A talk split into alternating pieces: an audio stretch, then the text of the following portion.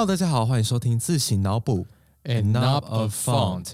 我是 BBC，我是袁农，这是由 Just Font 带来的字体 Podcast，搜刮经典字形的设计故事，融化字体梳理结冰太久的观点知识。大家在疫情期间有出去玩吗？呃，你说报复性旅游吧？对，报复性旅游就是可能台北走一走吧，这算是旅游吗？应该轻旅行对吧？轻旅行。可是现在不是很多人都喜欢去西区，特别是大道城啊、中山啊，还有什么所谓的轻旅行？其实中山站附近最近几年变得很好玩哎，中山站根本是文青圣地。对，可能本来以前的文青圣地是我不知道公馆附近吗？那算吗？公馆是学生圣地之类的，但是我非常确定近年的台北的文青圣地就是中山站那附近，太原路嘛。赤峰街那边有很多老店啊、老摊贩，然后还有很多文化保存的一些，包含我们今天讲的主角。我们今天要讲的主角就是一个在中山区太原路保存签字印刷，号称是硕果仅存、台湾唯一的，到现在还有注字的注字行，叫做日新注字行。哎呀，说到日新注字行。现在搞不好我们认识的日新铸字行的朋友就在听这个节目，嗨，真的吗？真的吗？没有，有可能啦，就是就是我们可能大家会讲到，对，其实我们跟日新的渊源还可以追溯到蛮久以前，很久了哈，因为我们从二零一四年开始会跑去日新铸字行办自恋小聚，自恋小聚是 Just One 固定会举办的一个社群活动，从二零一二年开始就有，那二零一二年草创嘛，到二零一四年这两年的期间，我们其实都是有点在流浪，就是从这个咖啡厅跑到。下一个咖啡厅，直到跟日新确立了这个合作关系之后呢，我们才就是比较确立说我们会在那边办小聚。它是在日新铸字行。店面的地下室，但后来因为我们小区越办越大，都办成大聚，要不讲座，要不然就一次动辄五六十人。还有一个很重要的因素就是我们公司所在的这个位置，AppWorks 自己开了一个七十人的超级大的场地，所以我们就越来越多活动会办在这个讲座，大部分都办在这边。对，但偶尔还是会回去，所以请大家继续 follow 我们。对，日新铸字厂，我们除了会在那边办小剧之外，它主要的本业毕竟还是铸字跟卖签字。我不知道大家有没有听过日新对自己的介绍，日新对自己的介绍会是。全台湾唯一还在生产活版印刷签字的地方，没有之一，呃，没有之一，就是唯一。嘿，其实其他还是我还是有看到多少有一些，比如说台南嘉义啊，有时候也会有一些老师傅说，就是他们也会铸造他们自己的签字。但是日新铸字行是唯一有能力去刻新的铜模的铸字行，它是上游下游的设备都有，就是你不是只是卖签字，你还可以铸造签字，你用了签字之后，你还可以把它拿来印。对，所以我觉得日新铸字行算是把活版印刷保存下来的现在事实上的中心点。我觉得能保存下来不容易，因为其实日新它是创立在哦好久了，一九六九年呢，也就是到现在已经五十年了，是吧？差不多是我们爸妈那个年代的事情。他到现在已经传到第三代了，所以小老板刚接手嘛，那第二代老板刚退下来，第一代的老板是现在小老板的阿公，对，然后第二代老板的爸爸。那时候呢，第一代老板叫做张喜林，他在战后呢开一家印刷厂，但其实后来他就慢慢把业务变成是在铸字。那那个时候呢，第二代老板他其实在中学的时候就已经开始工作了，从铁工厂工作，后来才回去帮自己家帮忙铸字这样子。这边讲的第二代老板就是跟我们比较常互动的张老板张介冠先生。张老板是一个很神奇的人物，他年轻的那个时候就是他小时候嘛，日新其实只不过是台北众多。注字行当中一家很小的注字行，我觉得现代人很难想象，像哈注字行还会有很多家哦，因为你这个社会总是要用到签字，它就会是一个大家蛮需要的产业，所以一定会有那种不同规模的做签字的公司。张老板他其实是一个还蛮重要的灵魂人物吧，就是在七九年搬迁到现在地址之后，提供了日新很多很重要的，不管是技术的革新也好，甚至是一些我们接下来会讲到一些重大决定，都是跟这位张老板第二代张老板有关系。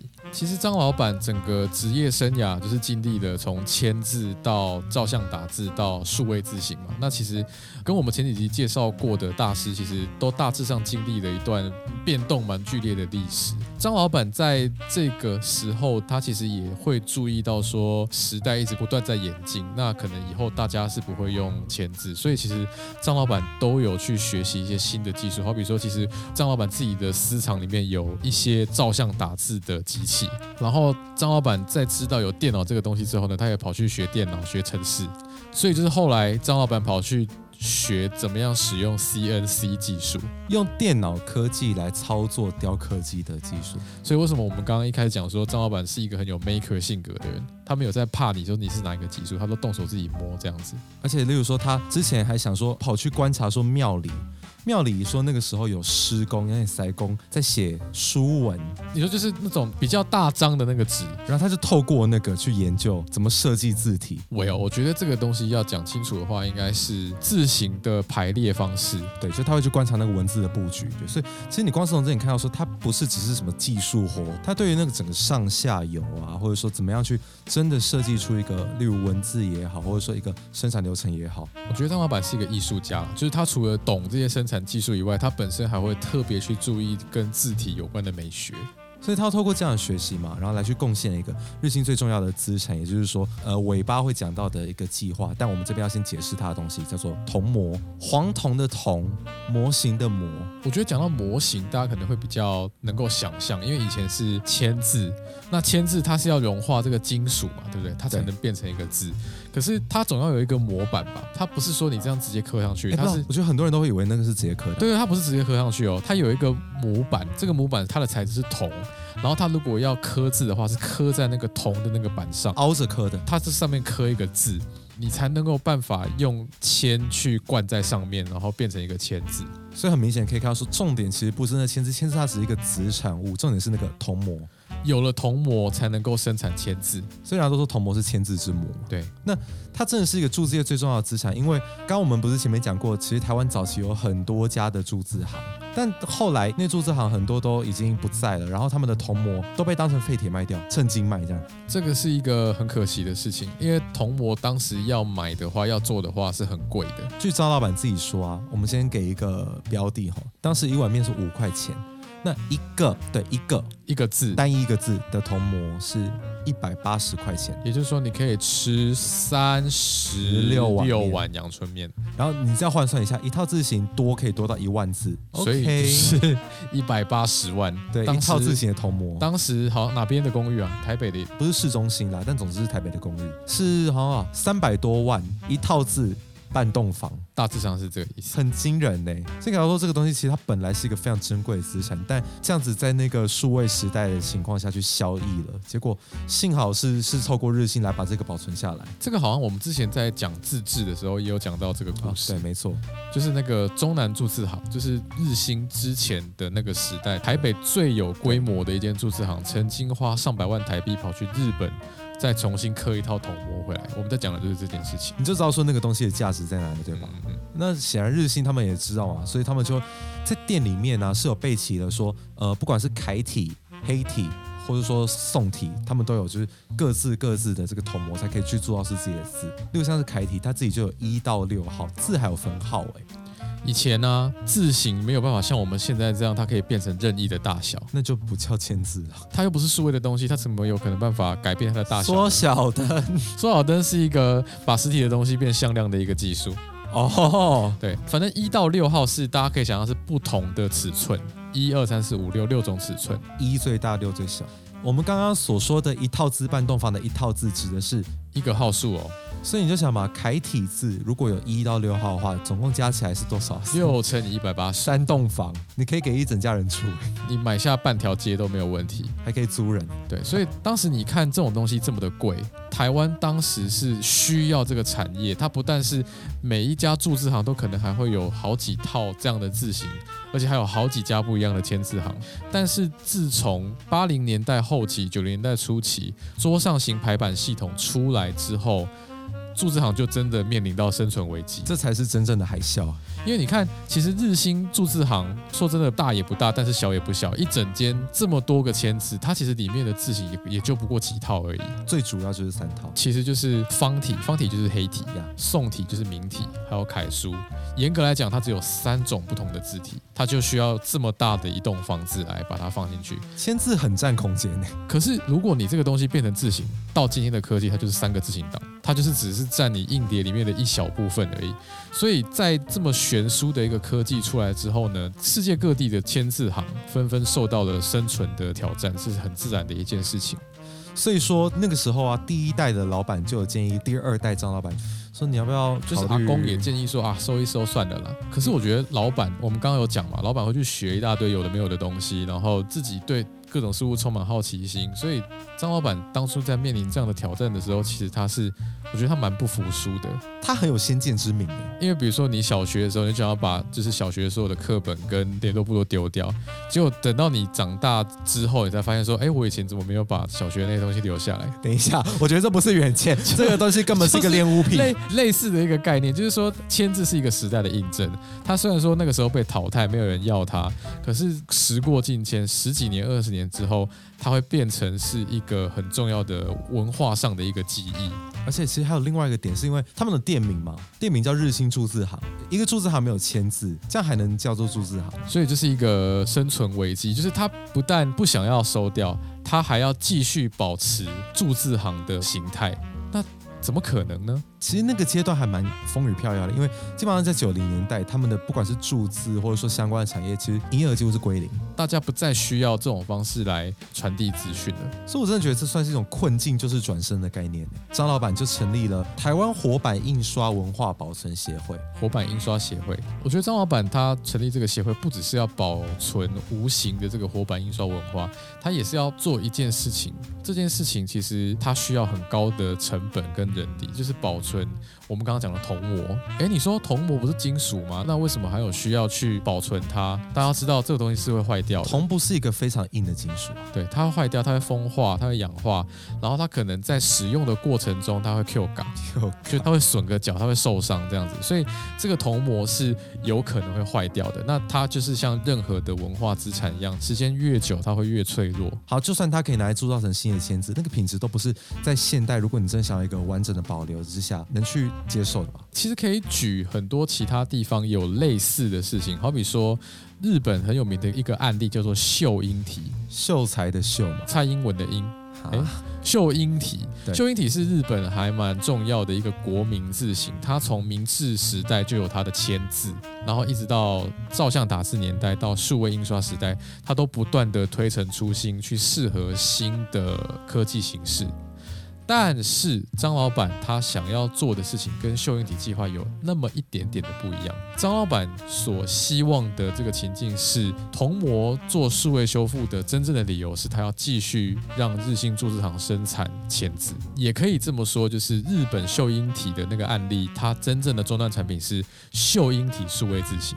但日新的这个计划呢，真正希望的终端产品是签字。其实张老板有一个理由，他就说，因为活版印刷。整体氛围、流程跟它的表现与数位时代的印刷是完全不一样的。你看油墨跟铅的那个表现，就跟电脑用镭射印刷印出来的那个质感不一样。我觉得这会不会有点像是底片跟数位相机？嗯，我觉得有点像，像可能可以买到的一本书，它是一本诗集，它叫《歧路花园》。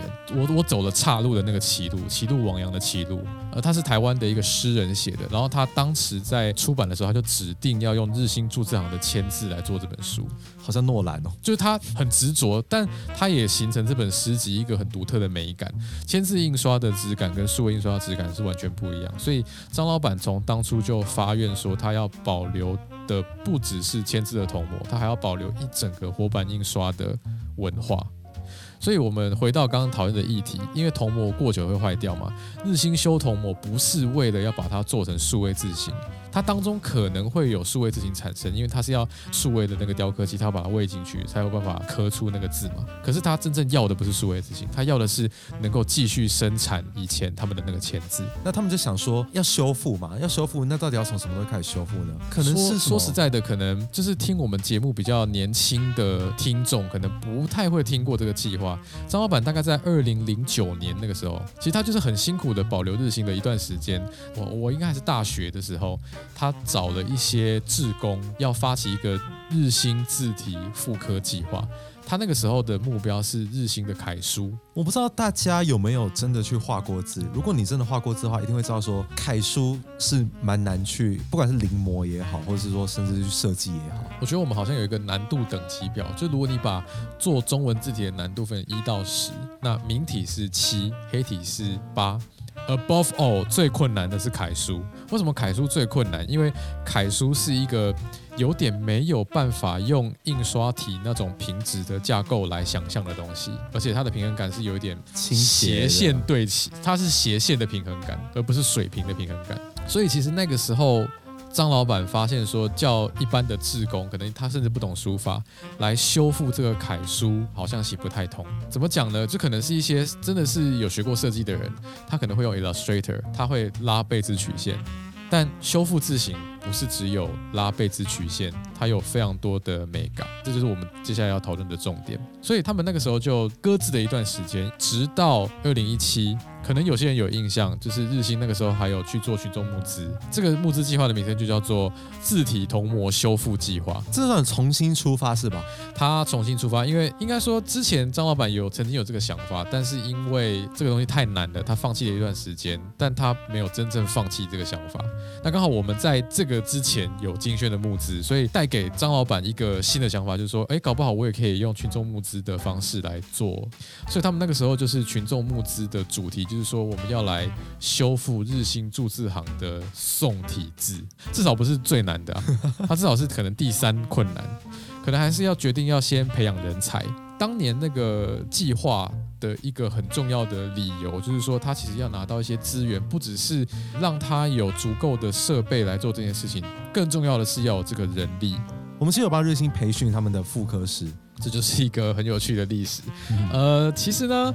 我们跟这位妇科师，其实正式的 title 叫字体修复师，他的名字叫做朱少慈。嗨，少慈，嗨，有没有在听？少慈其实跟我们是算是同一辈的人。然后少慈他之前是平面设计师，然后他看到日新在征才嘛，然后他就想要来试试看。那我跟 Just Fun 有什么关系呢？因为当时张老板委托 Just Fun。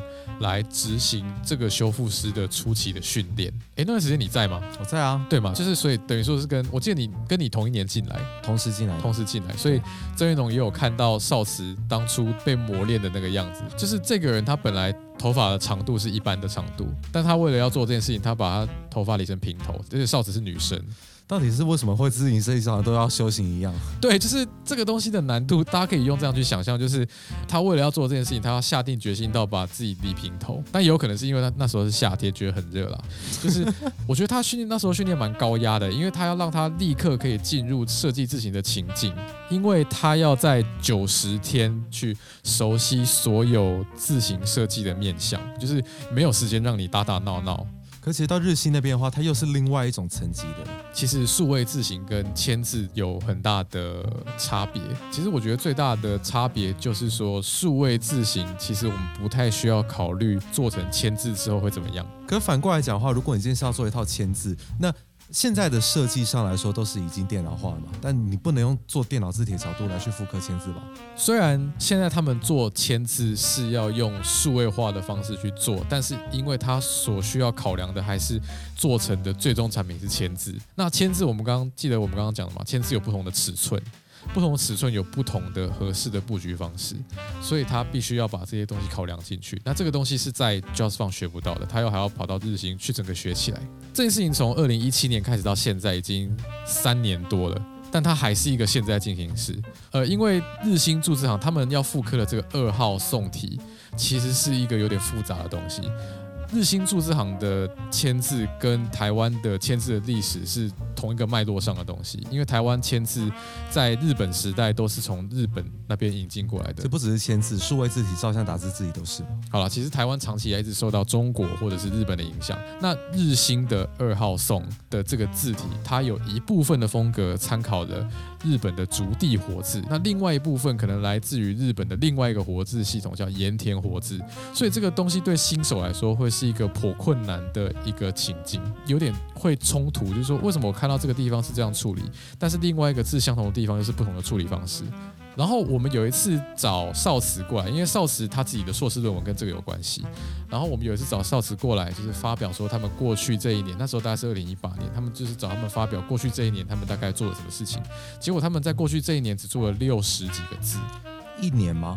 对，他们是过去一年做了六十几个字，这个大概是我们公司的字体设计师大概一个人一天所需要做的字的量，所以大家就会觉得好奇说，为什么你一年只做了六十几个字？那就是因为他们一直在试错，一直在试，就是哪边东西要怎么样处理。但是他说，经过了那个门槛之后。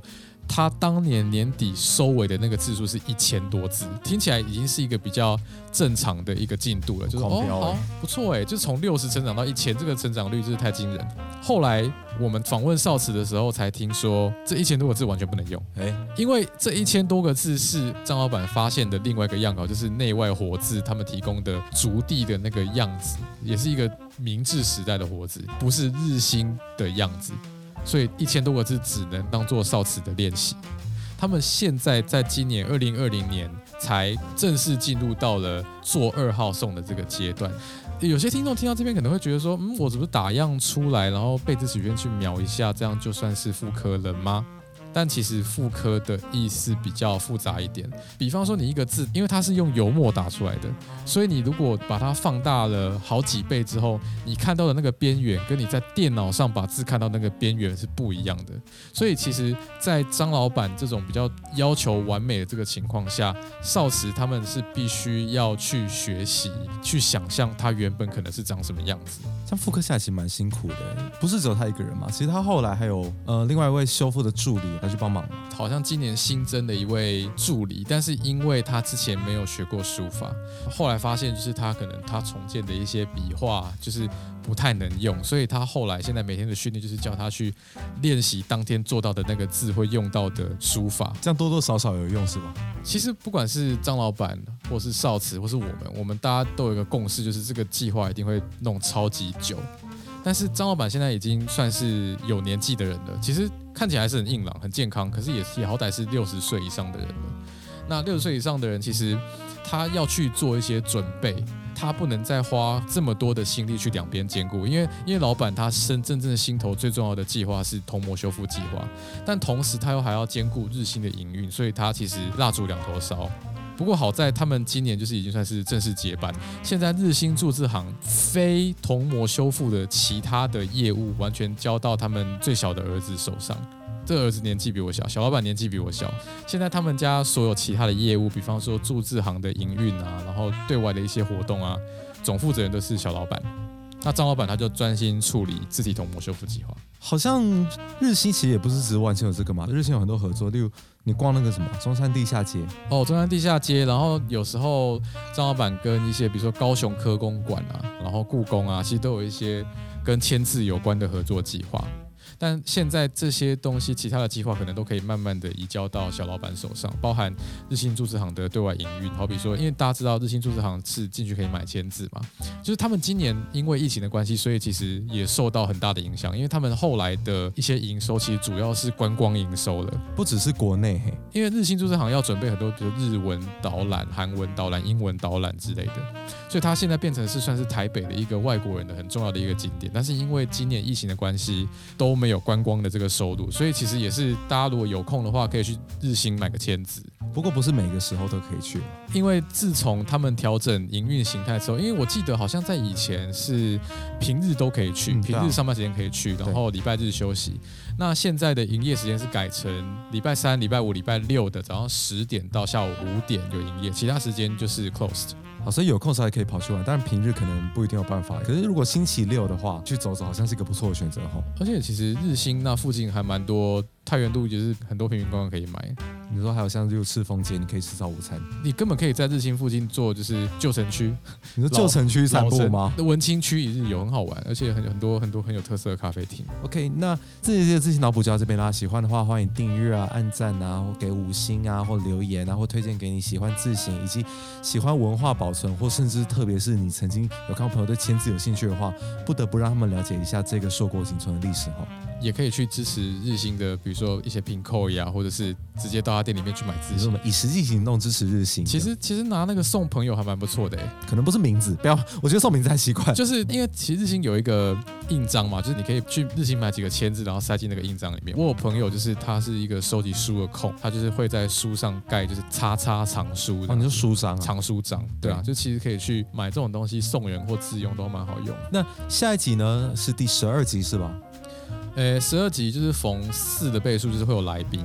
哦，这次要邀来宾，他算是来宾吗？我们就直接讲，我们就是终于要邀同事上节目了。就大家以为 Just Fun 只有我们两个人，Just Fun 其实有十几个人。我们终于要邀同事上节目，而且这位同事也是一个前辈，是吗？而且是一个台语公告就会啦，台语公告就会。下一集我们要做一个前所未有的挑战，请大家拭目以待。我自己都有点害怕，但请大家期待一下。我们下一集再来害怕吧，拜拜。